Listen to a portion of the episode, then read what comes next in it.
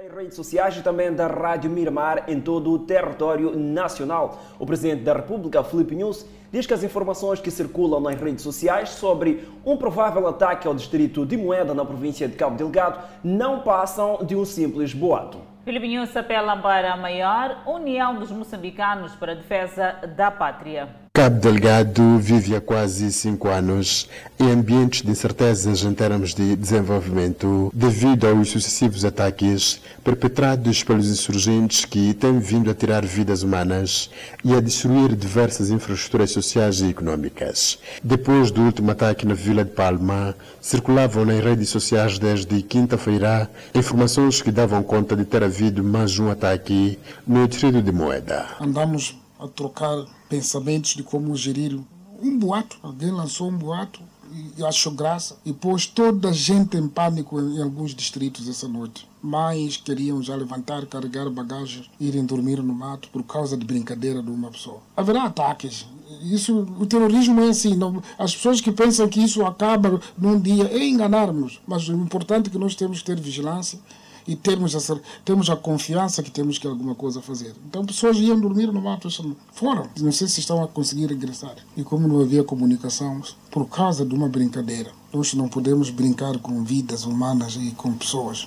Por isso, o Presidente da República apelou a todos os moçambicanos sobre a necessidade de união e coesão na defesa da pátria. Cada moçambicano deve circular aquele sangue há de Moçambique. Esse é que tem que circular para nos respeitarem, para acrescentarmos o valor daquilo que somos. Hoje, gostam de nós, usam, falam conosco, mas eles não podem chegar a suas, numa fase em que se acha que somos tão debilitados mendigos que precisamos deles. Precisamos deles todos, mas não no sentido de ditar aquilo que tem que fazer. E, e bons amigos nem sequer fazem isso. Senão não nos davam a ajuda que temos tido, com tantos ciclones temos, com tantas doenças que temos tido, com tantas águas, os projetos de água, de estrada, energia, que são financiados por esses amigos, uns, umas vezes por doações. Cada moçambicano deve orgulhar-se pela sua pátria e deve, com honestidade, contribuir para a sua construção. O Presidente da República reconheceu, no entanto, que os ataques à província província de Cabo Delgado estão a dar um impacto negativo no que diz respeito ao desenvolvimento de Moçambique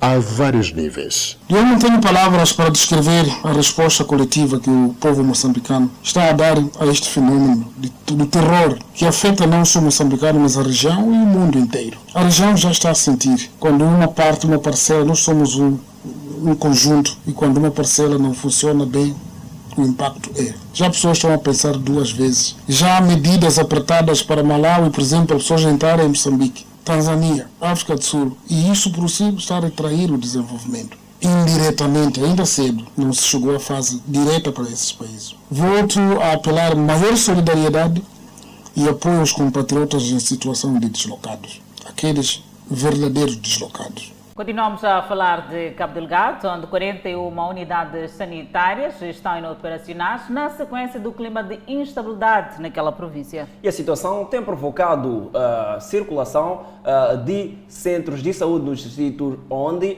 há, ou melhor, onde há presença de deslocados.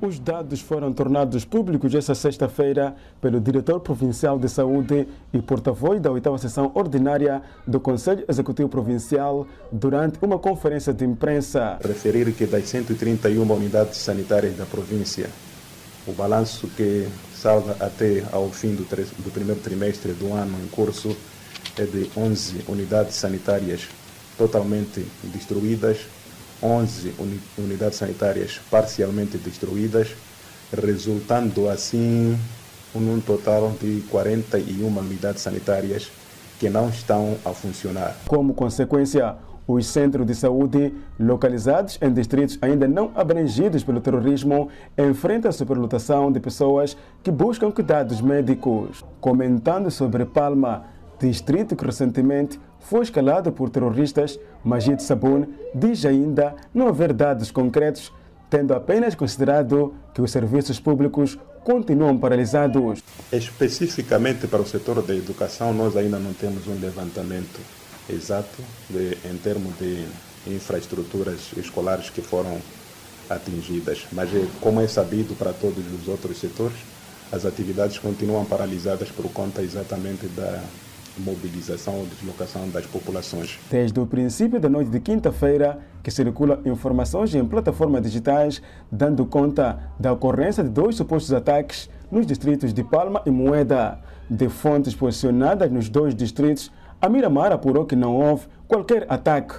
O falso alarme acontece dias depois de circularem outras informações que alertavam sobre a ocorrência de um provável ataque à cidade de Pemba. Situações que têm agudizado o clima de pânico e desespero nos residentes.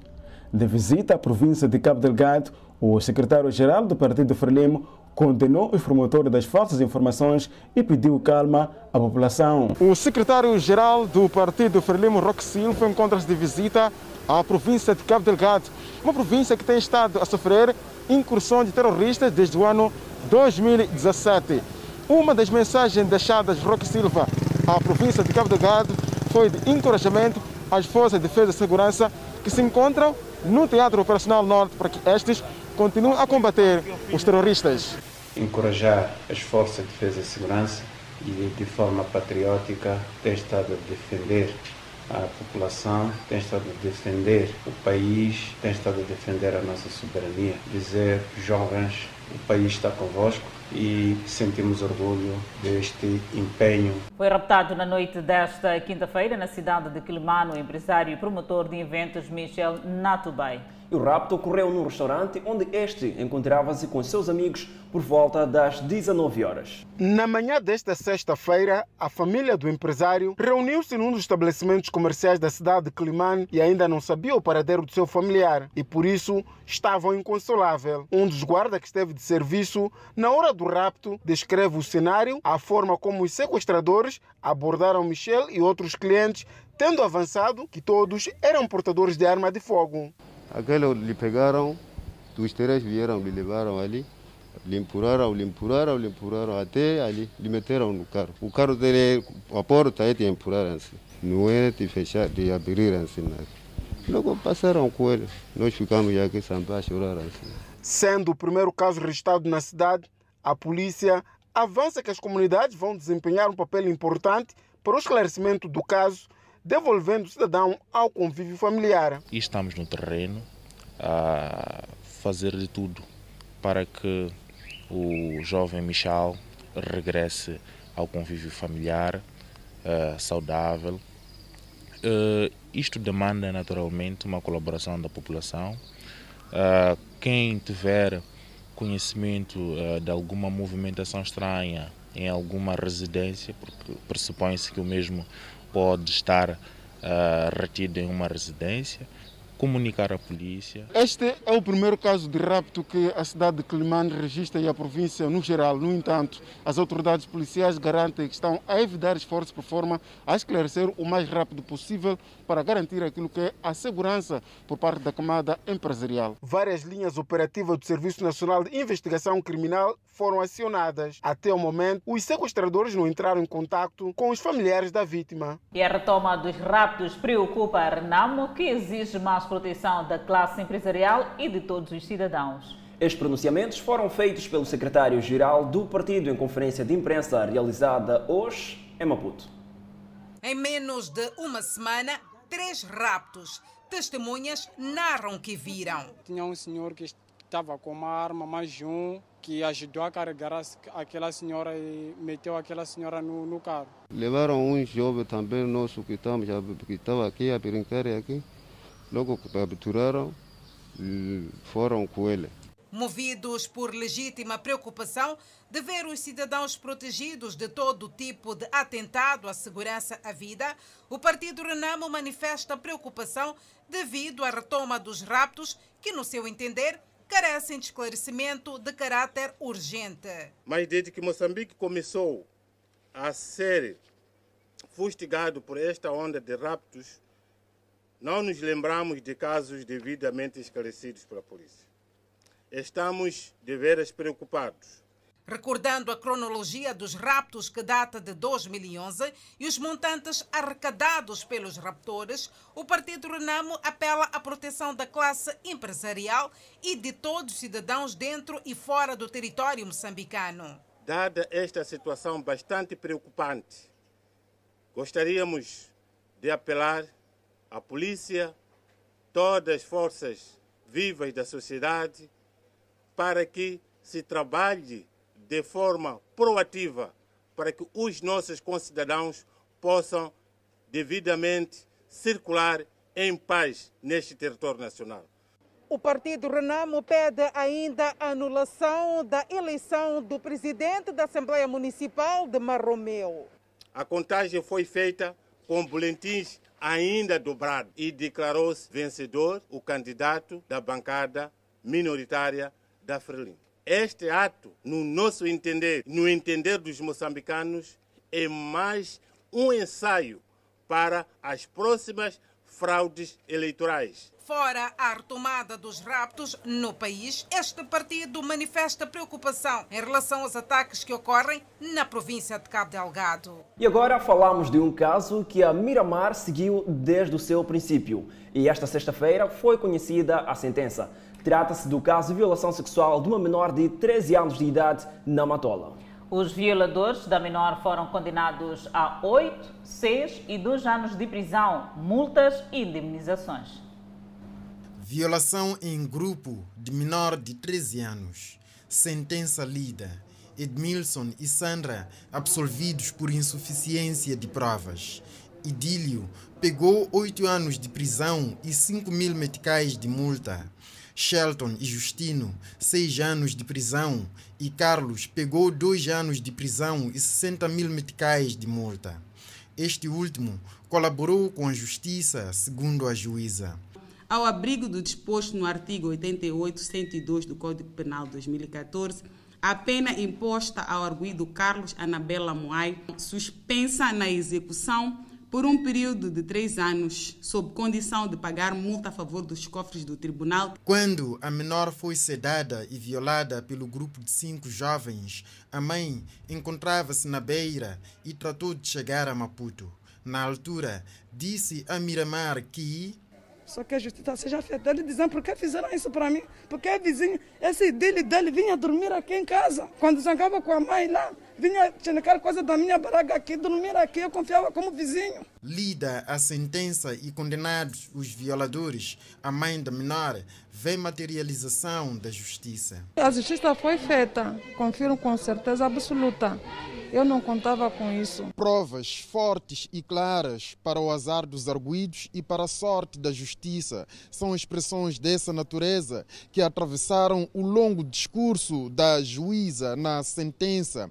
A mãe da vítima diz que tinha perdido expectativas e esperança de que a justiça fosse feita, tendo em conta que os arguídos movem influências na administração da justiça. Eu não contava eu não contar que a justiça era ser feita, porque eles andavam à minha frente, chegavam em casa, diziam que não vai ser acontecido nada, porque nós temos dinheiro, você não tem dinheiro. A defesa dos arguídos diz que vai interpor recurso. A sentença vai ser recorrida a seu tempo, dentro dos prazos que a lei prevê. a sentença vai ser recorrida? Sim. A sociedade civil diz que as penas não foram exemplares. Não estamos satisfeitos com, com a sentença dada para nós, oito, seis e dois anos para esse crime, para esse ato que, que acabou praticamente com a vida dessa vítima é muito pouco. E também não estamos satisfeitos com a absorção da, da, de, de, de, uma pessoa que contribuiu ou que interferiu para que as investigações não decorressem de, da melhor forma. Às penas anunciadas, junta-se indemnização no valor de um milhão de meticais para a vítima. Entre os violadores, ora condenados, estão um agente do CERNIC e um da PRM. E seguimos com outras notícias. Apesar do mau tempo que se fez sentir na província e cidade de Maputo, muitas mulheres já correram à praia da Costa do Sol em busca de mariscos. São dezenas de pessoas, na sua maioria mulheres, algumas com crianças do colo, que na manhã desta sexta-feira afluíram à praia da Costa do Sol em busca de mariscos estando uma gumba no topo das preferências. Contudo, muitas saíram de mãos vazias. Não tem nada aqui. Não tem nada. Vinha comprar o quê? Uma gumba. Vinha comprar uma gumba? Sim, estava a vir coevar. E não apanhou nada? Não consegui nada. Sônia Mucavel e Amélia Eugênio São algumas das mulheres que até pernoitaram, mas saíram sem nada. Dormi aqui, está aqui pasta aqui, com mantas, para eu apanhar magumba. Mas estou a ir para casa, não tem magumba. Os pescadores vendem quatro. Eu também é, vendo quatro. Não tenho nada, nem lucro, nem o que, nem para eu apanhar pão para dar às crianças. Não tem. Barcos que foram para lá ontem, mas já saíram hoje, na madrugada de hoje, sem nada. Vento forte que provocava agitação do mar levou muitos pescadores a arrumar os barcos na praia. Mas houve quem arriscasse. Às 16. Ontem?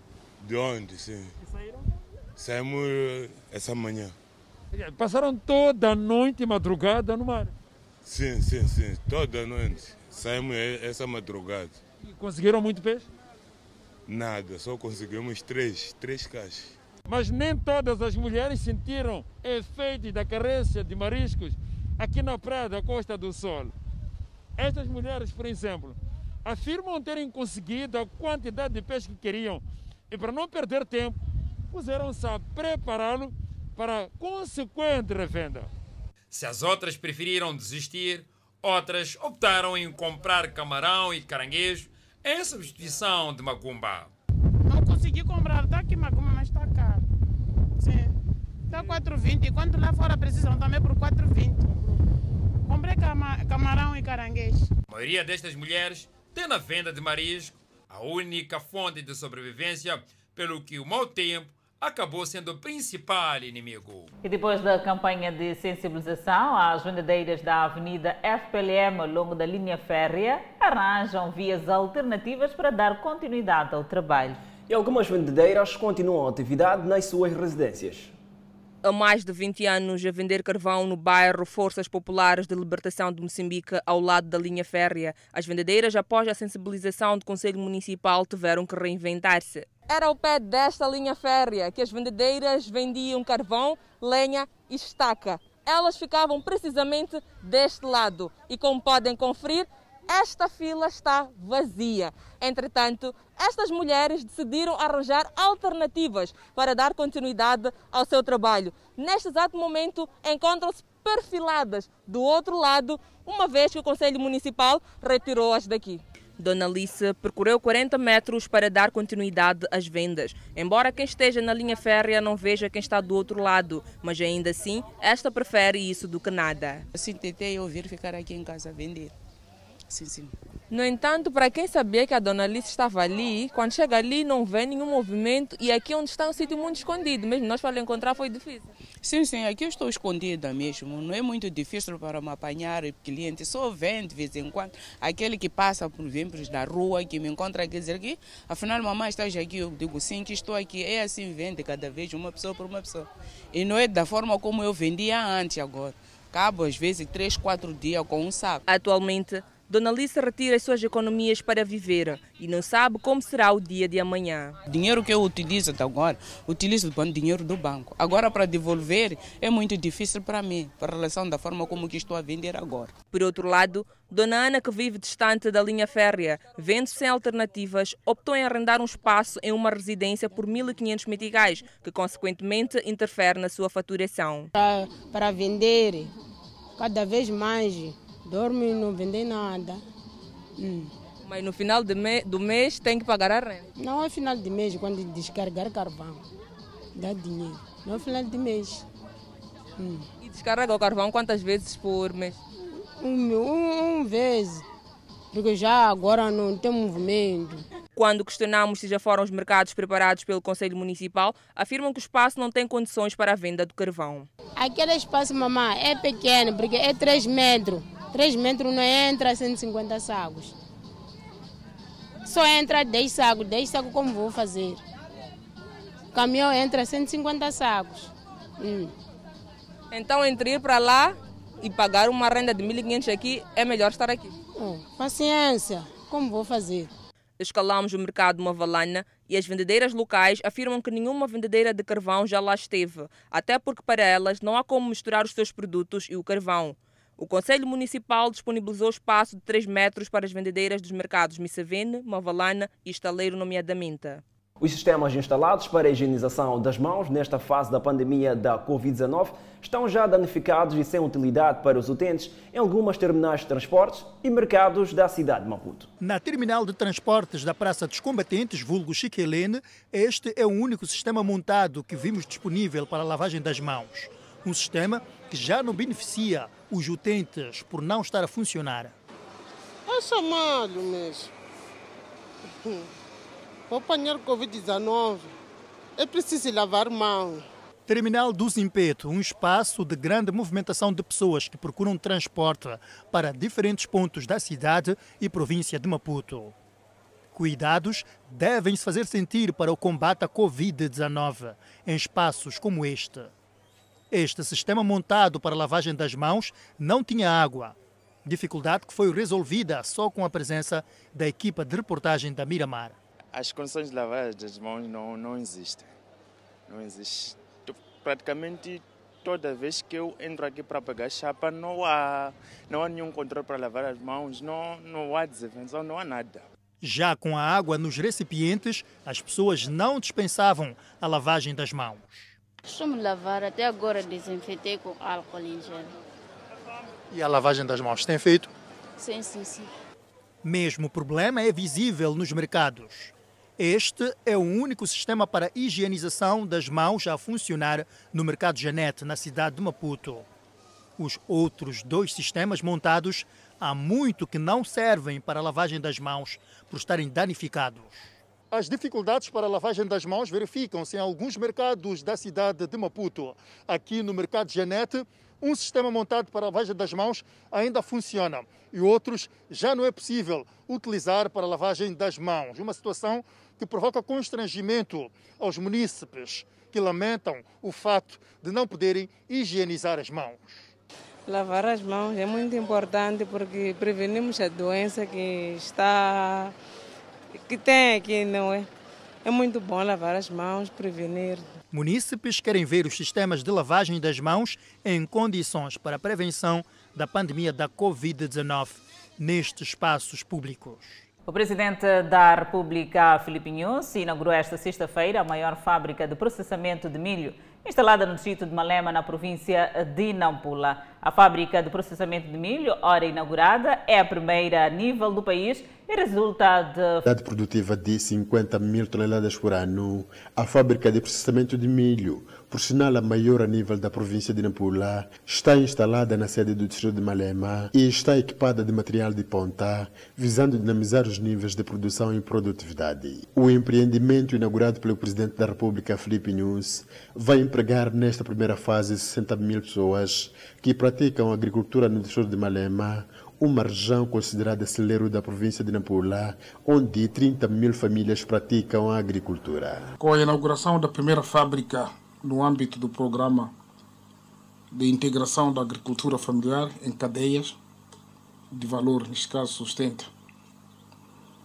Especial relevância, pois presenciamos a materialização do fecho da cadeia de valor de milho no distrito de Malema, com a inauguração da primeira indústria de agroprocessamento financiada pelo programa Sustenta. Ainda no distrito de Malema, o presidente da República, Felipe Nunes, visitou um dos maiores produtores de soja a nível do país, Abacar Moraes, onde fez o ensaio de colheita desta cultura num dos campos de produção situada na localidade de Nataleia, no distrito de Malema.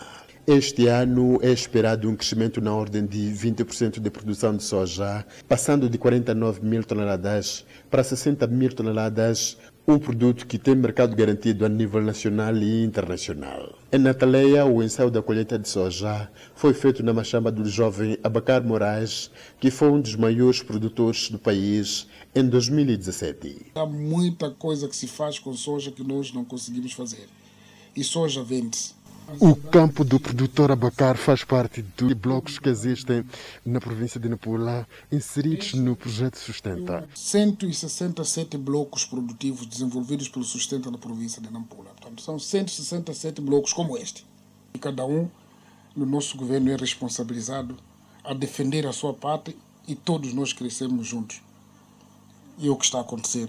E saudamos esse tipo de, de conflito produtivo Abacar Moraes trabalha atualmente com 124 pequenos agricultores, representados por dezenas de famílias. Este ano, Abacar já faz projeções de uma boa produção. E muito mais, os kits que eu distribuí são os kits de gergelim. E também 50% das quantidades de gergelim e foi o milho. Abacar Moraes está no projeto Sustenta há três anos. Na ocasião, alguns produtores defenderam a necessidade de revisão de preços na campanha de comercialização a ser lançada dentro de dias, assim como a disponibilização de insumos agrícolas para o incremento dos campos, níveis de produção e produtividade. E ainda sobre a produção nacional, o primeiro-ministro Carlos Agostinho do Rosário procedeu hoje ao lançamento da campanha de comercialização agrícola 2021. A presente campanha agrícola decorre sob o lema Comercialização Agrícola Dinamizadora do Agronegócio e Industrialização. A escolha do lema teve em conta o fato de a comercialização constituir um dos principais vetores para dinamizar o processo de industrialização, na medida em que é por esta via que os produtos agrícolas chegam às indústrias como matéria-prima.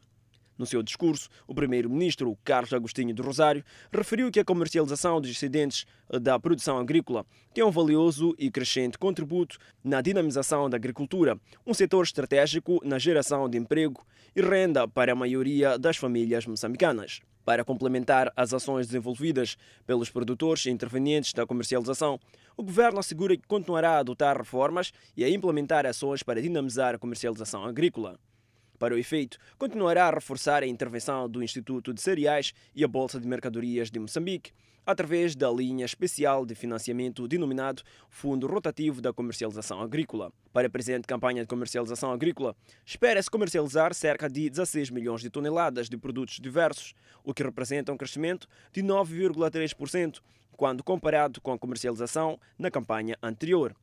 O alcance desta meta requer esforços combinados do governo, dos operadores do setor privado e do setor financeiro. Espreitamos o desporto. A direção da Federação Moçambicana de Futebol apresentou Horácio Gonçalves como novo selecionador nacional de futebol. E o técnico promete trabalhar duro para conseguir qualificar os Mambas para a fase final do CAN.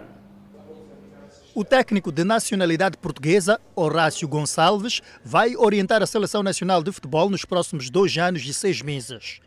O presidente da Federação Moçambicana de Futebol, Feiz Al-Sidat, fez o anúncio oficial da contratação esta sexta-feira, tendo desejado sucessos ao novo selecionador nacional que orientou e conseguiu o último título de campeão nacional para o Costa de Sol em 2019.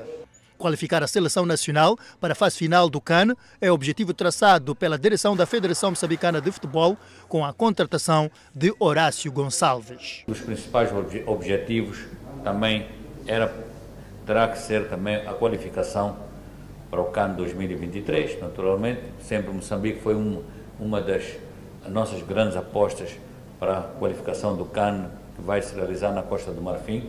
Na apresentação oficial, Horácio Gonçalves garantiu que tudo fará para concretizar os projetos traçados pela Federação Moçambicana de Futebol. Vai ser um projeto longo, vai ser um projeto difícil, mas é construir o futuro. E por isso essa mensagem, essa vontade de construir o futuro por parte do seu Presidente e da sua direção, foi isso que motivou a minha vinda para, para a seleção moçambicana com muita honra. E por isso irei dar tudo, tudo aquilo que tenho, todas as minhas capacidades. Gonçalves promete trabalho rigoroso na formação para elevar os níveis competitivos na seleção nacional. As seleções provinciais, criar as seleções provinciais, torneios no final da época das seleções provinciais, sub-15, sub-17, sub-19. Será isso que vai alimentar as nossas seleções mais jovens? Predispor-me perante o Sr. Presidente, irei predispor perante a sua Comissão Técnica, a Comissão de Formação, para ir às associações, para fazermos formação, para com os técnicos das camadas jovens que temos aqui alguma dificuldade, vamos todos trabalhar. Farouk Ismael foi, na ocasião, apresentado também como novo selecionador nacional de futsal, com a missão definida de qualificar a equipa nacional de futsal para as fases finais do CAN e Mundial da modalidade. Em 2016, Moçambique conseguiu participar do Campeonato Mundial de Futsal na Colômbia. Caminhão de grande tonelagem avaria e condiciona o trânsito em Marroquém. E ainda para ver, no próximo bloco, desmobilizados em estados a circularem normalmente em Manica. A mais por ver. Até já! De volta ao Fala Moçambique e continuamos a trazer informação e desta feita seguimos até Marraquen, onde engrafamento ao longo da Estrada Nacional número 1, precisamente no troço entre o antigo controle e a do GEM no distrito de Marraquen, Fidelton. Pois bem, o caminhão avariou em plena faixa de, roda de rodagem, digo, na tentativa de rebocar o caminhão, a corda rebentou. É verdade, Fidel, tenho de recordar que esta é uma via muito movimentada e quando se faz a esta hora, todo mundo quer voltar para casa, o que também tornou o, o, o local onde havia ficou muito mais movimentado e o congestionamento foi muito mais sério e mesmo com este dado que acabas de referir, que o caminhão nesta tentativa de rebocar eh, esta corda acabou rebentando. Tal como ilustram as imagens, foi mesmo o trânsito condicionado num dia como hoje, é que a temperatura também não se fazia a sentir muito bem. Houve, foi um dia de vento e certamente muitas pessoas queriam ir a casa mais cedo. Entretanto, seguimos com outras informações. O secretário de Estado na província de Manica encoraja guerrilheiros da Arnão e da junta militar a circularem livremente nas comunidades por forma a transmitir uma imagem de paz. São guerrilheiros da Renamo e da junta militar que foram recrutados uns para servir aos interesses do partido e o outro do líder Mariano Nhongo. Mas porque não se sentiram satisfeitos, decidiram sair das matas e abraçaram o processo de DDR para conviverem como qualquer cidadão comum na sociedade. O secretário de Estado na província de Manica, Edson Macuacua, visitou alguns desmobilizados no posto administrativo de Inchop, no distrito de Gondola. Aqui, o dirigente ficou a saber como os mesmos estão a conviver nas comunidades. Queremos garantir a todos os imobilizados que este processo vai continuar. O governo está comprometido, está a mobilizar todos os meios e recursos necessários para que todo o processo de reintegração corra muito bem. Joãozinho Tomé entrou na estatística após abraçar o DDR e conta da sua socialização após se reintegrar na comunidade. Ver livre só que o problema que tenho é só o sítio para poder fazer minha casa, depois também haver tempo para minhas crianças estudar. Estou a conviver bem, não há nenhum problema que estou a ter. Sim, sim. Você é de que mata? É da base de, de Grude. Estava com o Nhongo? Não, não, não. O Nhongo estava na base, quase no estado maior, general. Eu estava na base central de Grude, que localizava-se em Xizir. As mulheres não ficaram de lado. Esta mulher de 50 anos era membro da junta militar, viveu nas matas 20 anos, atualmente vive no bairro 3 de fevereiro, no posto administrativo de shopping. Eu decidi voltar porque aquilo aí era o serviço obrigatório.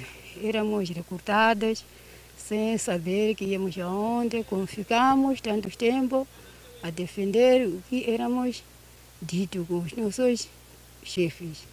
E agora regressei porque foi admitido também para estar aqui. Alguns cidadãos aqui no posto administrativo de Inshop dizem que conviver com alguém que saiu das matas não é perigoso e apela os outros a considerarem os mesmos.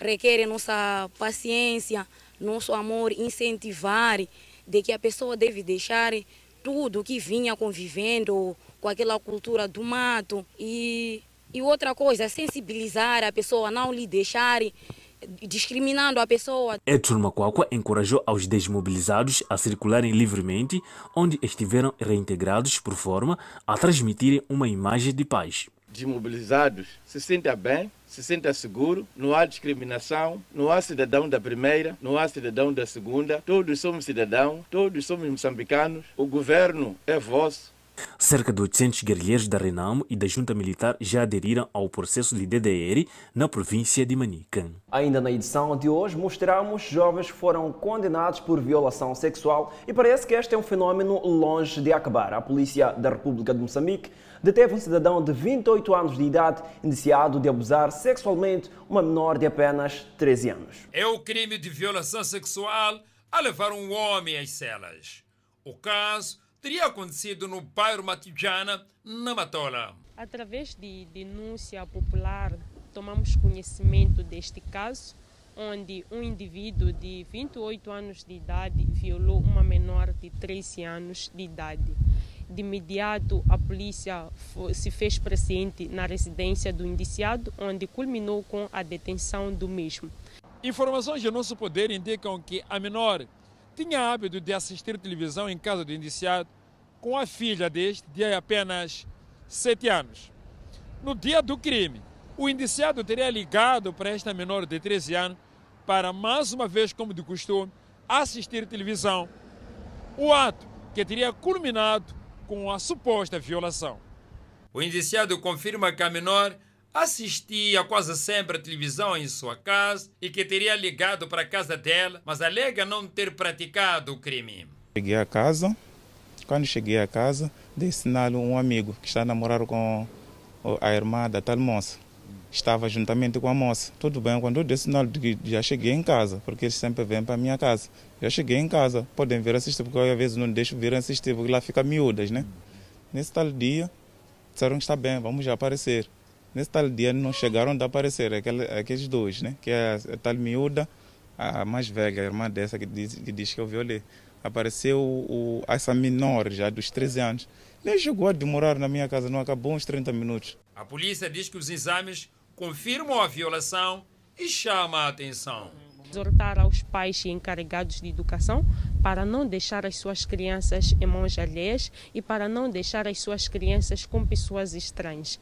Se o indiciado for considerado culpado, poderá cumprir uma pena de oito anos de prisão. Detido ex-agente da Polícia da República de Moçambique por cobranças ilícitas para o ingresso ao curso básico da polícia.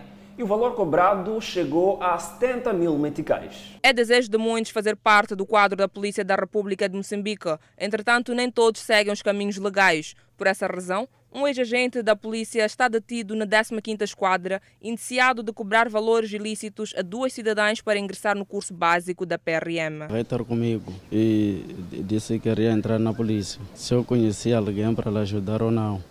Eu disse, ainda não começaram as inscrições. Primeiro tenho que começar as inscrições para você entrar. Depois ela disse, eu tenho uma amiga que entrou sem ter feito o quê? Exames. Eu disse, isso aí é difícil. Então ela disse, eu tenho 30 mil. Eu disse, não, não dá. Então, depois daí começamos a conversar e eu conquistei a ela. E ela me aceitou. O indiciado afirma que o intuito era iniciar uma relação com a vítima. No entanto, esta afirma que conheceu o indiciado há sensivelmente um mês e que não são namorados. Eu não sou namorada dele. Ele me que ele tem vaga na polícia. Eu, minha prima. Eu, eu fui a primeira a entregar dinheiro. Quanto é que entregou? Entreguei 15. Depois ele voltou a cobrar mais 3 mil de que é para dar o chefe de para despacho. Minha prima, da seguinte, foi entregar o valor também. O que lhe fez confiar no indiciado foi o fato de ter um crachá da PRM. Porém, algo deu errado e se não tivesse dado errado, segundo a vítima, a denúncia não seria feita. O que deu errado é que não ingressei a Matalã. Se tivesse Ele... Passado, não, não, não teria vindo até aqui? Não. E ele prometeu isso de, por quanto tempo? Qual era, qual era a data limite? Dia 15. Para além deste tipo legal de crime, o indiciado andava fugitivo da polícia, pois devia oficializar o seu afastamento. Porém, afirma que estava ocupado. Assinei hoje porque andei muito ocupado. Estava na manhice. O que fazia lá? Só capinar. A PRM reitera que o indiciado foi expulso por atitudes semelhantes. Expulso ano passado eh, por cobranças ilícitas, eh, sob promessa de ingresso ao curso básico eh, da PRM eh, Matalã. Uh, foi expulso e, infelizmente, uh, mesmo de expulso, volta, no entanto, a cometer estas mesmas ilicitudes, uh, aliciando as pessoas, uh, sob promessa, portanto, destas vagas e cobrando valores monetários que agora se podem contabilizar até 70 mil meticais. A Polícia da República de Moçambique apela a todos os cidadãos a seguir os meios legítimos para o ingresso ao curso. Organizações da sociedade civil lançaram em Nampula um programa de engajamento comunitário que visa assegurar maior colaboração entre as autarquias e os cidadãos. Denominado a ONU o Programa de Engajamento Comunitário no Processo de Governação Autárquica, será implementado em seis autarquias das províncias de Nampula, Niassa e Cabo Delgado, nomeadamente Nampula, Nacala, Angós, Malema, Quamba e Montepuez. A iniciativa tem como principal objetivo garantir uma maior colaboração entre as autarquias, sem, no entanto, olhar pelas cores partidárias, com vista a servir melhor o cidadão. O programa ONU surge para aqui promover, acima de tudo, a questão do pluralismo, promover aqui a questão da junção de ideias, união de perspectivas, união de pontos de vista rumo àquilo que é o crescimento, mais uma vez, das nossas autarquias. E, acima de tudo, a questão da participação, a questão da inclusão e sustentabilidade, acima de tudo. Aqui nós uh, juntos sentarmos e discutir sobre os nossos problemas, independentemente do, dos conflitos, dos problemas anteriores. Somos sim adversários de alguns, mas aqui juntos sentarmos e promovermos, traçarmos abordagens para melhorar as nossas autarquias, traçarmos abordagens para melhorar os nossos municípios. Portanto, esta é a visão do programa da ONU.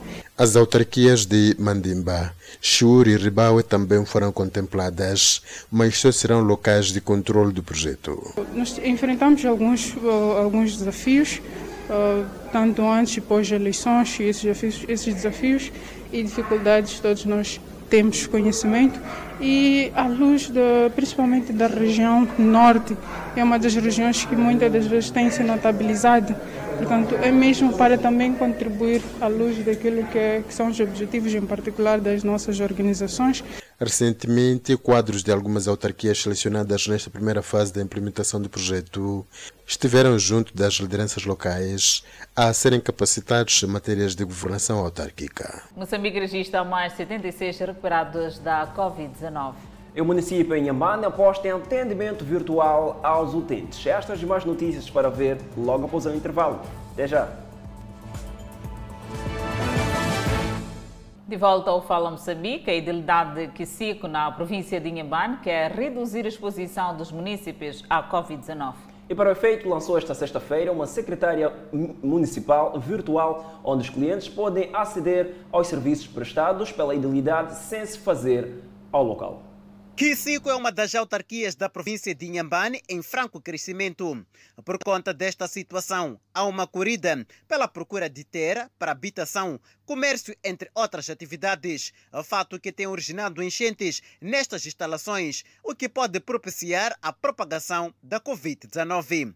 A idilidade reconhece este fato e, para tal, acaba de criar uma secretaria municipal virtual. O munícipe não mais precisará de se deslocar até o município simplesmente para saber do estágio do seu processo de legalização de terra ou para marcar audiência para com o presidente do... Ah, com esta plataforma virtual lançada hoje pela idilidade daqui de Quesico, os municípios têm acesso a vários serviços com destaque para legalização de terra, licenciamento de atividade comercial e também de edificação de obras, até marcação de audiências com o edil, sem se fazer chegar aqui nas instalações da idilidade de Quesico. Isso traz sobremaneira uma grande valia, reparando também o período de Covid, a situação em que o país enfrenta, ultrapassa, é mesmo uma resposta positiva e é uma ideia bem-vinda. Estamos apostos a abraçar, apoiar e divulgar em, tudo, em, todo, em todos os fóruns. Os municípios afirmam que a plataforma não só evitará enchentes, mas também poderá evitar custos e reduzir distâncias. Vai de facto reduzir as distâncias e não só nessa fase da pandemia de, de Covid-19, vai, vai, vai evitar enchente de facto. Agora estamos bem porque já apanhamos o conhecimento, o que, é que devemos fazer. Não vão encher mais no município? Não, não havemos de encher. Só estávamos a encher porque não tínhamos o conhecimento de que existe este modelo do trabalho. A idilidade de estar ciente que uma parte dos municípios não tem acesso aos meios tecnológicos, porém pretende capitalizar os meios que possuem. A Secretaria Municipal Virtual vai contribuir não só para a redução dos custos de deslocação para os municípios residentes em locais relativamente distantes das estações do Conselho Municipal, como também reduzirá o tempo de tramitação de petições diversas através de plataformas que variam das mais simples, nomeadamente chamadas telefônicas, o WhatsApp, o Facebook, até as mais complexas, a saber, o e-mail, o LinkedIn, assim como o web. A idealidade tranquilizou os munícipes que o atendimento virtual será feito com sigilo e apenas estará disponível nas horas normais de expediente. Moçambique registrou mais 76 recuperados, elevando para 61.188 cumulativo. E tem cumulativamente 3.256 internados e 47 recebem tratamento nos centros de isolamento. Moçambique tem 69.067 casos positivos registrados, dos quais 68.751 de transmissão local e 316 importados. Moçambique testou nas últimas 24 horas 1.102 amostras, das quais 65 revelaram-se positivas. Destes, 64 são de nacionalidade moçambicana e um estrangeiro e todos resultam de transmissão local. Moçambique registrou mais três óbitos, elevando para 797 vítimas mortais. Neste momento, o país tem 7.078 casos ativos da pandemia viral. Seguimos com as notícias. E ainda sobre a Covid-19, a Índia relatou um recorde de 200 mil novos casos de Covid-19, já que muitos hospitais que tratam de pacientes com coronavírus relatam grave escassez de leitos e suprimentos de oxigênio.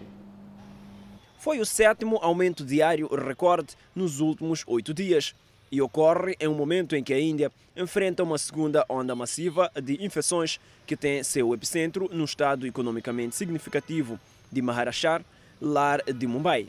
O estado ocidental é responsável por cerca de um quarto do total de casos no país. A Índia relatou 200.739 casos de Covid-19 nas últimas 24 horas, de acordo com dados do Ministério da Saúde divulgados na quinta-feira. As mortes foram de 1.038, elevando o total para 137.123. O número total de casos chegou a 14,1 milhões, atrás apenas dos Estados Unidos, que lideram a contagem global com 31,4 milhões de casos. Hospitais e médicos em Maharashtra bem como em outras regiões, incluindo Gujarat e Delhi, no norte, relataram cenas caóticas, visto que as instalações de saúde foram sobrecarregadas com aumento nas admissões de pacientes com Covid-19. Hospitais em lugares como Gujarat, o estado natal do primeiro-ministro Narendra Modi, relataram falta de oxigênio. O governo da Índia disse que o país está a produzir oxigênio em sua capacidade total todos os dias nos últimos dois dias e que aumentou a produção. E a China oferece ovos grátis, cupons de loja e descontos em mantimentos e mercadorias para aqueles que já receberam uma injeção. Após o início lento, a China agora dá milhões de injeções por dia. Somente a 26 de março administrou 6,1 milhões de injeções. Um médico do governo, Zhong Nongshan, anunciou a meta de vacinar 560 milhões dos 1,4 bilhão de habitantes do país até junho. O desafio reside em parte na escala do esforço e na necessidade de convencer uma população que atualmente se sente segura contra infecções. Um alto funcionário do Centro Chinês para Controle e Prevenção de Doenças disse em conferência que as vacinas atuais oferecem baixa proteção contra o coronavírus e que estão a considerar misturar injeções para aumentar sua eficácia. Quando os pacientes apareceram pela primeira vez em hospitais em Wuhan, no final de 2019, com febre, tosse e dificuldades respiratórias, o governo bloqueou a cidade e outros na província de Hubei por mais de dois meses, a partir de janeiro de 2020. Wuhan mais tarde ficou conhecido como o epicentro do surto. Desde então, a China tem controlado o vírus por meio de controles rigorosos nas fronteiras e bloqueios rápidos sempre que surgem novos surtos. A China quer se abrir enquanto o mundo busca retornar à normalidade pré-pandêmica e Pequim se prepara para receber dezenas de milhares de visitantes como sede dos Jogos Olímpicos de Inverno em fevereiro de 2022. Por enquanto, em grandes cidades como Xangai e Pequim, o governo tem contado principalmente com mensagens contínuas e brindes para convencer as pessoas a se vacinarem. Os shoppings oferecem pontos em lojas ou cupons. Enquanto isso, Portugal prossegue com o plano de vacinação contra a Covid-19 depois de uma ligeira paragem, como conta a nossa correspondente naquele país. No dia em que foi atingida a marca dos 100 milhões de vacinados na União Europeia, o adiamento da entrega de vacinas da Johnson Johnson é o tema quente em Bruxelas, que vê as metas e planos traçados sofrer mais uma rasteira. A resposta da Comissão Europeia ao novo atraso foi o anúncio da chegada de mais 50 milhões de doses da vacina da Pfizer já em abril, elevando para 250 milhões o total de doses previstas para este segundo trimestre.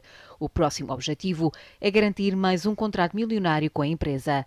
1.800 milhões de doses para os anos 2022 e 2023. Como podemos ver, com o anúncio da Johnson Johnson, há ainda muitos fatores que podem perturbar os prazos de entrega previstos de vacinas e, por isso, é importante agir rapidamente para antecipar e ajustar sempre que for possível.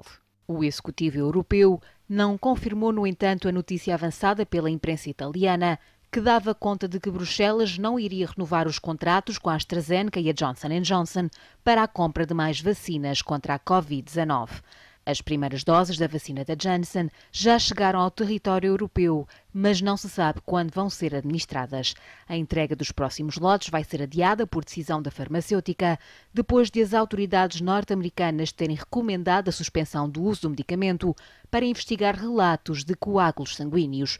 Foram reportados pelo menos seis casos em mulheres, em mais de 7 milhões de inoculados. A Agência Europeia do Medicamento continua a acreditar que os benefícios do imunizante superam os riscos e recomendou o armazenamento das doses já recebidas até que o Comitê de Segurança emita um parecer sobre a segurança da vacina. A EMA prevê emitir um comunicado oficial durante a próxima semana. E no próximo bloco, a atirador mata oito pessoas e tira a própria vida em Indianapolis. Israel completou 73 anos de existência. Mas para ver sobre a atualidade internacional, logo após o intervalo. Até já!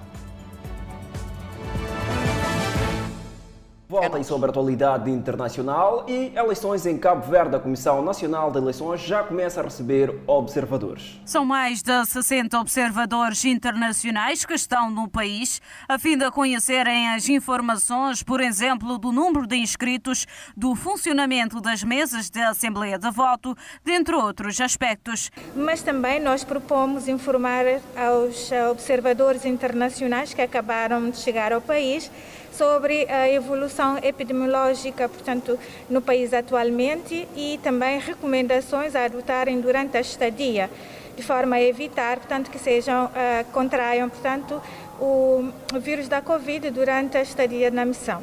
Também tem como objetivo uh, dar as informações do ponto de vista da segurança, não é?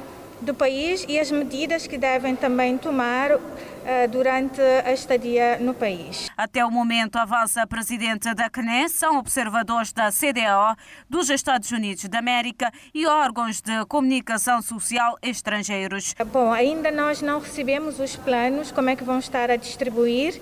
Uh, aguardamos a todo momento. Naturalmente, nós prevemos que desta vez uh, podem cobrir um, menos menos área geográfica, dado o contexto da Covid-19 e a limitação, portanto, na deslocação entre as ilhas. Diz que com a vinda de observadores internacionais demonstra ser algo importante para o país e para os participantes, visto que estarão a acompanhar o processo, onde também traduz-se numa motivação para os candidatos para que tudo decorra na normalidade. Israel completou 73 anos de existência e diversos eventos foram realizados no país para comemorar a data. Caças militares deram um show no céu de Tel Aviv. Todo ano, milhares de israelenses se juntam na orla da cidade para assistir o famoso desfile aéreo da defesa de Israel. Dessa vez foi um pouco diferente por conta da pandemia da Covid-19. Num país onde cerca de 60% da população já foi vacinada, muitas famílias garantiram segurança com distanciamento social. O governo anunciou que, com a queda de casos da doença, o uso de máscara ao ar livre deixará de ser obrigatório a partir de domingo. Em pronunciamento, o primeiro-ministro Benjamin Netanyahu afirmou que o sucesso de Israel contra o coronavírus mostra ao mundo que é possível vencer a pandemia. Em Jerusalém, o Museu de Israel lançou uma exposição de objetos decorativos feito na primeira década de existência do país, que foi estabelecido em 1948. De acordo com a curadora do projeto, muitas famílias tinham esses objetos em suas casas e eles são especiais porque simbolizam os primeiros anos do novo país. Algumas peças, como esta caixa dourada, foram feitas para parecer muito mais antigas do que o são, para realçar a história por trás do país. A curadora conta que, na época, os primeiros cidadãos decoravam os objetos do dia a dia com candelabros, tigelas e até peças religiosas com o símbolo do novo Estado. Oito pessoas foram baleadas e mortas em um tiroteio noturno em uma instalação da FedEx em Indianápolis e o atirador matou-se. Várias outras pessoas ficaram feridas na noite de quinta-feira, quando houve um tiroteio nas instalações perto do aeroporto internacional de Indianápolis, disse o porta-voz da polícia, Gan Cook. Pelo menos quatro foram hospitalizados, incluindo uma pessoa com ferimentos graves. Outras duas pessoas foram tratadas e soltas no local, disse Cook. O atirador não foi identificado imediatamente e Cook disse que os investigadores ainda estavam a conduzir entrevistas e a reunir informações. A polícia foi chamada para relatos de tiros pouco depois das 23 horas e os policiais observaram uma cena de tiroteio ativa, disse Cook. O atirador mais tarde se matou. A FedEx divulgou um comunicado a dizer que está a cooperar com as autoridades e a trabalhar para obter mais informações. Convidamos a um breve intervalo, mas antes a previsão para as próximas 24 horas. No norte do país, Pemba 30 de máxima, Lixinga 25 de máxima, Nampula 26 de máxima. Seguimos ao centro do país, Tete com a máxima de 27, Quilimana 26, Chimoio 22, Beira 26. E no sul do país, Vilanculo 28 de máxima, Inhambane 26 de máxima, Xaixai 24 de máxima e Maputo 25 de máxima. De volta e ainda sobre a atualidade internacional. Cerca de 2.500 famílias em Grimar, uma cidade atingida pela violência que eclodiu na República Centro-Africana após as eleições presidenciais, receberam alimentos e suprimentos esta semana da Cruz Vermelha Internacional. De acordo com o Comitê Internacional da Cruz Vermelha, 12.500 pessoas com necessidade urgente de alimentos em Grimar e Ngolinga receberam arroz, feijão, óleo e sal em quantidades que deveriam cobrir suas necessidades por cerca de um mês. Milhares de residentes foram forçados a fugir para o mato, enquanto outros fugiram para outras cidades em janeiro, quando rebeldes e outras forças armadas lutaram pelo controle de Grimar, localizada a cerca de 230 quilômetros da capital, Bangui. Alguns moradores da região viram suas casas saqueadas e, por falta de segurança, os agricultores não puderam trabalhar na lavoura, piorando a situação. A situação da República Centro-Africana piorou desde dezembro, quando o país celebrou eleições presidenciais. A violência explodiu depois que o Tribunal Constitucional rejeitou a candidatura do ex-presidente François Bozis. Os aliados de Bozis convocaram boicote ao processo eleitoral e foram acusados de colocar em dúvida os acordos de paz assinados em 2019 entre diferentes grupos rebeldes e o governo. A crise deslocou centenas de milhares de pessoas, algumas deixando suas casas e buscando refugiados em outras cidades, enquanto outros se mudaram para países vizinhos como República Democrática do Congo e Camarões. O presidente Faustin Archer Touadera, que venceu as eleições de dezembro, foi impulsado para um segundo mandato em março. Mas ele ainda enfrenta uma ameaça crescente de uma rebelião armada ligada ao ex-homem forte do país, Bozis. O país rico em minerais tem visto combates intercomunais mortais desde 2013. E o Fala Moçambique fica por aqui. Obrigada pela atenção dispensada. Boa noite e aquele abraço do tamanho da nossa amizade.